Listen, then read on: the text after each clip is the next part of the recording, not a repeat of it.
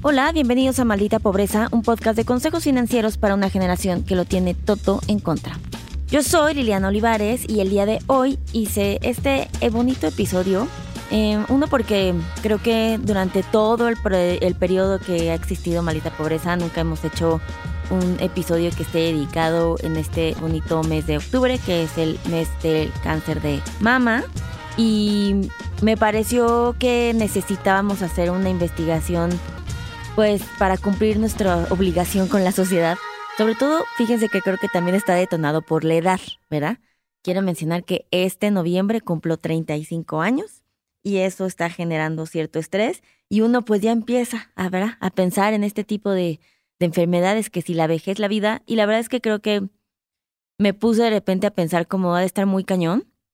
Eh, recientemente eh, una persona cercana a nosotros tuvo cáncer de mama, una persona, pues una mujer joven, y joven me refiero, ya saben, ¿no? Como, no sé, 45, 47 años yo creo que tiene.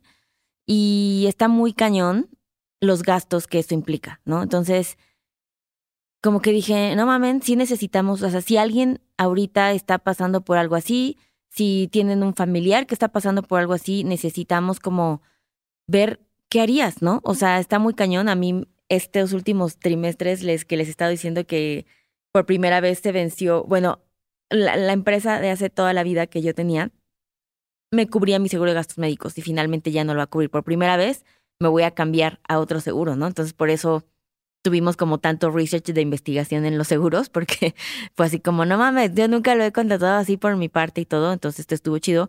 Y una de las cosas que hice fue también investigar como cáncer, ¿no? O sea, unado a cuánto sí tendrías que cubrirte, dónde sería mejor.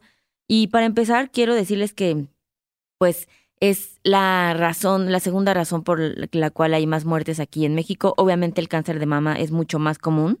En México alrededor de hay 300 mil eh, mujeres sufren cáncer año con año y se dispara fuertemente la, como que la estadística a partir de los 35 años, lo cual obviamente generó mucho estrés. Y estaba en este tipo de cosas que no quieres pensar porque dices, no, no, no, o sea, obviamente no me va a pasar a mí, pero también quieres estar consciente. Por un lado también dije, bueno, pues qué mejor que estar preparado, pero la neta sí es difícil, es un episodio complicado, porque todos somos vulnerables a eso, todos somos vulnerables a que alguien en nuestra familia también pase por eso. Y qué cabrón que no solamente sufre las consecuencias físicas de que, o sea, lo, lo obvio, ¿no? Como quiere sobrevivir, pero también lo que dejas en ese paso, ¿no? Y cuántas, yo sí he visto como muchas familias que han pasado por literal años, una década de bancarrota por tratar de salir de una enfermedad, ¿no? Un problema, un problema médico. Y es que en México el monto promedio de lo que cuesta el tratamiento para un cáncer es alrededor de 2 millones, entre 2 millones y medio y 2 millones 700, ¿no? Y eso eh, ya está determinado como el primer factor, o sea, el costo de esa enfermedad no es, es la, el costo de lo que cuesta el tratamiento eh, como una, pues una enfermedad este, fatídica, ¿no? No quiere decir que la tecnología no ha avanzado y cada vez lo vemos más y es como eh, los pacientes con VIH, ¿no? Que ya no es exactamente una, una, ya, no, totalmente estás condenado a lo peor, no. Y el problema con el cáncer es que es el precio de lo que cuesta curarlo. No quiere decir, por supuesto que puede ser súper, ah, ya saben, ¿no? Hay cuatro etapas y, no quisiera hablar de algo que no soy experta, pero sabemos que puede ser como no tan grave o totalmente fulminante, ¿no? Sobre todo en qué el lugar esté ubicado. Pero realmente el primer eh, problema del cáncer tiene que ver con el costo que eso implica. Porque si alguien, o sea, justo estábamos ahorita viendo lo del salario mínimo, el salario mínimo en México es de 172 pesos, o sea, 172 pesos al mes, 5.160, ¿no? Eso quiere decir que una persona en un año con un salario mínimo gana alrededor de 60 mil pesos. Imagínate cómo una persona que tiene estos ingresos va a llegar a cubrir una enfermedad que te va a costar dos millones, dos millones y medio. Pues no, la gente se termina muriendo porque no tenemos los recursos para hacer eso. Y me parece que tenemos, por un lado, en México, está, o sea, instituciones gubernamentales, ¿no? Que nos proveen estos servicios médicos. Algo que ya está padre es que la gente que no tiene IMSS, ¿no? Que es como freelancer o lo que sea, puede afiliarse voluntariamente para tener este tipo de, pues, de beneficios. Eh, lo hemos hablado cuando hicimos el episodio de seguros médicos. Vayan, escúchenlo. Y está chido como que tenga la oportunidad de que por 10 mil pesos puedas asegurarte. Lo que está de la chingada es que el servicio médico en México no es ideal para cubrir una emergencia, ¿no? O sea, está tan saturado, hay tanta demanda, em, los, los recursos económicos no se utilizan donde deben estar utilizados, ¿no? Claramente hay un problema de corrupción para hacerlo y lo hemos visto en las, en las noticias totalmente de cuando los medicamentos no llegan o son chafas, ¿no? O no, o no se utilizan, ni siquiera nunca se compraron. Entonces, por un lado es como de a huevo, hacen esta nueva política en donde todos nos podemos afiliar al IMSS, ya no tienes que estar contratado porque mucha gente en México es informal. Y por otro lado es como de madre, pues de todos modos, aunque lo pague, tal vez no voy a llegar a tener el beneficio, ¿no? Pero pensando que si tuviéramos un sistema que funciona, que esperemos que para algo bueno sea de servir, pues ya tenemos el seguro social en donde tú te puedes ir a afiliar, te digo que lo pagas anualmente y eso es lo que cuesta. Y el costo para los afiliados en el seguro social, por ejemplo, un, un, el precio de una quimio en una este, institución gubernamental es de alrededor de 7 mil pesos en una privada es de 35 mil pesos. ¿Ok? Entonces es como, aún así, sigue siendo caro los 7 mil pesos, ¿no? O sea, tampoco es como, ay, a huevo, qué bueno, 200 pesos, ¿no? O sea, sigue siendo un reto para, para poder usarlo. Em, entonces, por ejemplo, si tú eres una persona que está pasando por cáncer y quieres ir a hacer tu tratamiento en el Seguro Social, en las etapas más fáciles, en la etapa 1, te va a salir alrededor de 70 mil pesos todo el tratamiento. La etapa más grave, tal vez ya un procedimiento más complejo, está alrededor de 200 mil pesos, ¿no? Que te cueste tratar el padecimiento. Ahora, eso quiere decir que eh, si nosotros lo comparamos contra lo que cuesta en una institución privada, estamos hablando de los 2 millones y medio, ¿no? De 200 mil a 2 millones y medio, pues claramente hay una diferencia.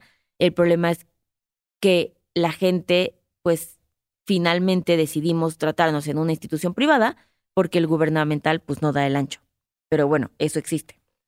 Ahora, algo importante que hay que considerar es que este monto, o sea, cuando estuve haciendo la investigación, el monto de saber que si un cáncer, ¿no? Así carísimo, te va a costar, ponte uno, dos, seis, seiscientos, sino tres millones, ¿no? Así nos vayamos a lo más alto de la cifra de promedio de, del cáncer. Eso quiere decir que cuando nosotros busquemos nuestro seguro médico, pues que anualmente nos cubra arriba de 3 millones, ¿no? Arriba de 5 millones, ¿saben? Como que eso nos va a dar una, una idea de, pues, vete, o sea, peor de los casos, la vida me odia, así, el karma, en mi vida pasada fui la peor persona y en esta vida me toca que en un año me dio apendicitis, me dio cáncer y me rompí la pierna, pues necesitas estar cubierta por mínimo ya arriba de 5 millones anuales en tu seguro médico, ¿no? Entonces vayan teniendo estas cifras porque de repente han salido como estos, em, como estos programas de seguros de gastos médicos. Estoy investigando uno que tal vez lo han visto ustedes muchísimo en, Instagram, que se llama Sofía. Ah, bueno, no, están como, estoy tratando de investigar porque suena como muchas cosas muy chido, pero también otras cosas suena que no van a estar preparadas para aguantar una enfermedad de este nivel, ¿sabes? Y entonces, pues tú dices, como, no mames, si quiero un seguro de gastos médicos mayores, es justo para cuando me pase una cosa mayor, justamente, ¿no? Entonces, eso es un buen dato a que podemos nosotros ubicar de, pues sí, ¿no? Mínimo de arriba de, mínimo de 3 millones para que te pueda cubrir un cáncer en caso de que sufras eso. Sobre todo hablando nosotras como mujeres que tenemos mayor indicio de sufrir este, este padecimiento, ¿no? Y por otro lado, tenemos los gastos que están relacionados alrededor de no solamente de las quimioterapias, de las medicinas, sino los exámenes previos, ¿no? Después, la ayuda psicológica que requiere sobrellevar esto.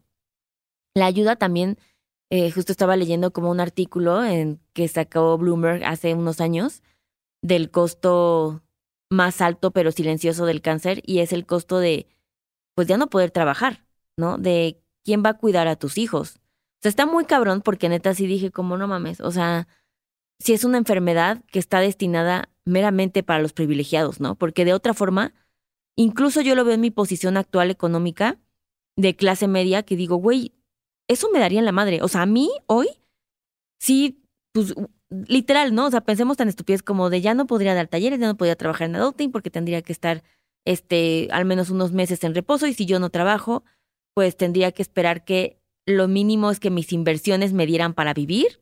No sé si en este punto de la vida tendría inversiones con rendimientos mensuales suficientes para vivir, sí, pero para vivir y cubrir una enfermedad, la neta no creo, ¿sabes? Entonces ahora puse como este nivel de estrés de madre, o sea, yo creí que estaba muy orgullosa porque le estaba diciendo a mi novio como de, podría dejar de trabajar, hoy ya podría dejar de trabajar, ¿no? Y luego fue como, ah, obviamente no, o sea, lo hiciste todo mal, estúpida. Claramente no, porque es, sí podrías, pero que nada pase, ¿no? O sea, y pues la vida ya emprendimos que no es así. Entonces, el costo silencioso de, en efecto de, güey, no estoy trabajando, ¿quién va a estar cuidando a mis hijos? Tengo que contratar a alguien que me ayude. O sea, imagínense a alguien que no tenga un sistema de soporte como de familia, amistades, está muy cañón. Y es por eso que me hizo pensar en la importancia y la responsabilidad que tenemos de donar dinero. ¿Sabes? O sea, como cuando tú sí estás en una posición de privilegio en donde estás sana, que eso ya es un privilegio, y donde tienes la capacidad de ayudar a otra gente, creo que hasta que no lo escuchas o no lo vives o alguien cercano a ti no lo vive, no empatizas de esa forma.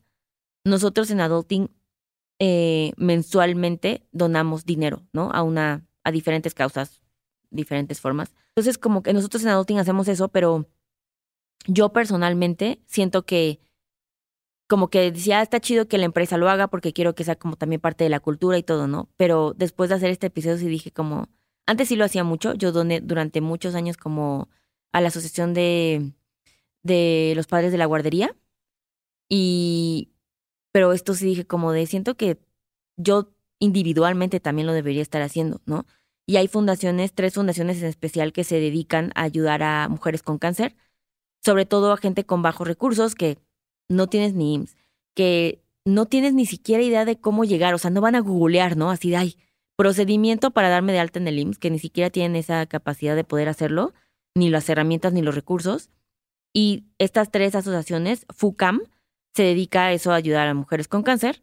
Em, tienes que hacer un examen socioeconómico que te permita decir como si puedes este como vivir estos beneficios para que no sufras eh, pues si no tienes ninguna otra ayuda. Y en estas fundaciones lo que hacen es que te proveen con los tratamientos para ayudarte a obviamente a curarte pero también a sobrellevar en caso de estar en una etapa muy tardía no o sea como dar esta pues sí calidad de vida de los últimos meses que que también no porque no eres una persona que tiene probabilidad de, de salir avante en su diagnóstico, no quiere decir que no haya personas y fundaciones que se preocupen por darte esa mejor calidad de vida, lo cual me pareció muy chido, ¿no? Como no solamente para curarte, ¿no? Sino como para sobrellevarlo. Tienen, eh, tienen como programas de terapia también para familiares y todo, entonces eso está chido. Hay otra fundación que se llama CIMAP, que esa es muy conocida y muchas empresas trabajan como con ella, ya saben, es la que tiene todos los influencers en este bonito marketing para eh, cuando es octubre y ya saben. Entonces también ahí pueden donar. Pero cosa de lo que está chido de estas fundaciones que son como más famosillas es que generan más confianza porque están auditadas, ¿saben? Como que si tú quieres ir a donar, te puedes meter a estas páginas web, pues donar no solamente dinero, porque también es válido decir como no tengo dinero para donar, pero puedes ir a donar tus tiempos, puedes ir a donar tus recursos, puedes ir a donar este tiempo para investigación, ¿no? O sea, como creo que incluso es mucho más noble hacer eso que el decir como, ay, ya, que me carguen 300 pesos mensualmente a mi tarjeta ya, ¿no? Y me vale madres. Entonces, sí está chido ponernos en este mood de empatía y pues hasta un poco, no solamente empatía con el humano al otro, sino creo que hay un poquito aquí de feminismo que podemos meter en decir como, sí, güey, esta es una enfermedad que ataca a las mujeres y se dan cuenta ahorita que hablé del costo de, el costo silencioso de la enfermedad es quién va a cuidar a los hijos, porque esa es una realidad. ¿no? También ahorita está en cuestión de género muy sesgado el que nosotros como mujeres tenemos la responsabilidad de llevar la casa. Y cuando se enferma la mujer, el hogar colapsa, ¿sabes? O sea, como las parejas no está muy dividido estas responsabilidades y no tienen del todo la capacidad de, de sobrellevarlo solas, en particular en, en hogares este, típicos, ¿no? Como hombre o mujer, que no es el caso de todos, pero, pero sucede. Y otra fundación que se me hizo muy chida, que se llama Alma, que te ayuda a reconstruir eh, el seno, ¿no? O sea, como cuando ya estás del otro lado, ya lograste sobrevivir y eres este paciente que, que tuvo los recursos y que por supuesto sigue habiendo consecuencias psicológicas, este, yo diría que hasta traumáticas, ¿no? después de pasar todo esto. Em, pero también finalmente el físico llega con un, una capacidad de que impacta fuertemente y está bien chido que haya fundaciones como para no solamente ya te curaste, sino que ahora hay una, hay una mejor, eh, una mejor vida, ¿no? Y como que siento que estas fundaciones que te ayudan a decir como, ah, ok, pues eh, ya puedes salir, ya sobreviviste y ahora está chido que te sientas mejor con tu cuerpo y hacer estas reconstrucciones porque es otra cirugía, como si te pusieras bubi, ¿sabes? Como estamos hablando de otros 100 mil pesos. Entonces, que estas pacientes puedan tener la oportunidad de tener estos recursos está súper chido. Entonces pueden googlearlas, pueden hacerlo. En cualquiera de estas tres pueden ir ustedes a donar. Y eh, por último, quiero decirles que hay, o sea, yo maltripeándome en este viaje de no mames, no me alcanzaría, mi seguro es el mejor, etc.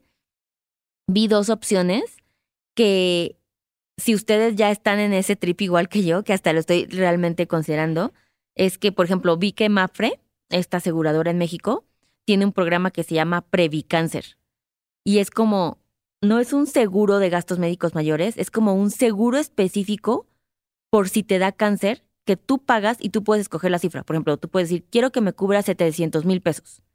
Y lo que hace es que te cobra la prima, o sea, literal compras el seguro y si te da cáncer, tú lo tienes que pagar anualmente. Si un día, si en uno de esos años te da cáncer, ellos te pagan esa cantidad que tú aseguraste, 700 mil, 200 mil, lo que tú hayas querido. 5 millones, si tú quieres, obviamente te va a costar un chingo más, pero lo que hace este seguro es que te lo paga en chinga y solo tienes que demostrar que sí te dio cáncer con documentos, pues, pero no tienes que esperar la vigencia para que te cubra el seguro. Porque cuando ustedes contratan un seguro de gastos médicos, tienen que esperar como hasta dos años después ya te cubre cáncer, ¿sabes? Luego pon tú, hasta tres años después ya te cubre cáncer de médula. Estoy, estoy inventando, ¿eh? No es así, pero esa es más o menos la dinámica. Tienes que esperar a estar cubierta para que después puedas hacer uso de tu seguro.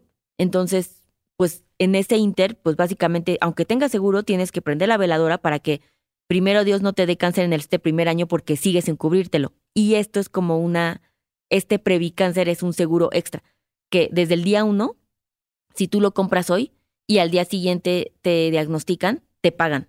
Entonces es como para evitar esos tiempos de espera y tiene beneficios como que también te pagan ese, ese mes, pero también si falleces a tus familiares le dan como un dinerito extra. Entonces eso es algo que si les preocupa mucho lo pueden considerar. Y otra cosa que pueden considerar es que muchos bancos tienen como estos seguritos que de repente nosotros ninguneamos, pero BBVA, que hoy particularmente no soy fan de este banco, pero eh, tiene un seguro de cáncer que cuesta desde 100 mil, desde 100 pesos al mes y también hace lo mismo, ¿no? O sea, como se, como que se enfoca en cubrirte en caso de que te dé cáncer con tus estudios médicos, te da una cantidad y es adicional a tu seguro de gastos médicos mayores. Entonces, pues, pueden ustedes investigar. Si no tienen seguro de gastos médicos mayores y solamente les traumatiza o porque hay antecedentes en su familia de que han tenido cáncer antes, etc., y quieren protegerse con varios productos, pues puede, podemos tratar de que este, lo, literal, este seguro solamente es para clientes de BBVA. O sea, solamente este beneficio es para ellos. Pero pues no sé, ya terminarás abriendo una cuenta de débito que no te cueste y tal vez ahí lo contratas y lo vas pagando, ¿no? Y pues, no sé, por último está este bonito estudio que tienen todos los laboratorios, que es este estudio genético, el BRCA1 y el BRCA2, que lo hizo famoso Angelina Jolie, ¿Se acuerdan cuando ella decidió, o sea, habló de esto hace años y se operó solamente porque su mamá falleció de cáncer de mama y ella en su, estudio genético salió que tenía una propensión. Se supone que el 10% de los cánceres em, tiene que ver con que es hereditario. Entonces, pues es una tasa muy alta. En México estuve investigando, tarda como tres semanas en darte los resultados y cuesta alrededor de 3.500 dólares. Entonces sí son como 70 mil pesos para saber qué tanto tienes. La neta yo creo que sí lo haría. O sea, siento que por un lado no te quieres predisponer, pero por otro lado también pues quieres estar preparada. Entonces, pues, no sé, ahí se los dejo. En cualquier estudio en México de que, digo, laboratorio les hacen ese estudio, no es nada, o sea, sí es sofisticado porque es caro, pero no es imposible de encontrar y tarda tiempo, ¿no? Entonces, pues, esos son los datos duros. Este es un episodio particularmente serio, pero creo que es necesario para hacer conciencia y a veces tenemos que empatizar y, y también no solamente cuidarnos, sino lo que les decía, ¿no? Ponernos del otro lado y qué estoy ayudando yo si yo fuera una mujer que vive el salario mínimo y estuviera pasando por esto. Entonces creo que está chido empatizar y hacer algo al respecto. Así es que cuéntenos sus experiencias. Si conocen otra fundación que también valga la pena mencionar, mándenme un DM porque siempre está chido ayudar a estas causas. Y eh, si conocen a alguien que está pasando por esta situación, mándenle también este episodio para que considere estas fundaciones y que pueda sentir que hay un sistema de ayuda que la pueda hacer sentir mejor.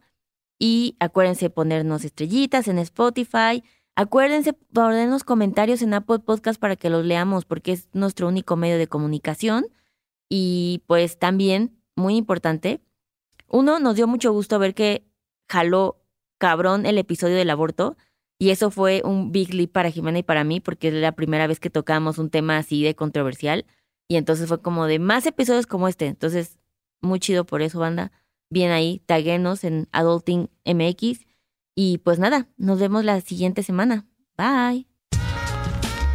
Este programa fue producido por Mitzi Hernández y Karina Riverol. Los ingenieros de grabación son Héctor Fernández y Edwin Santiago.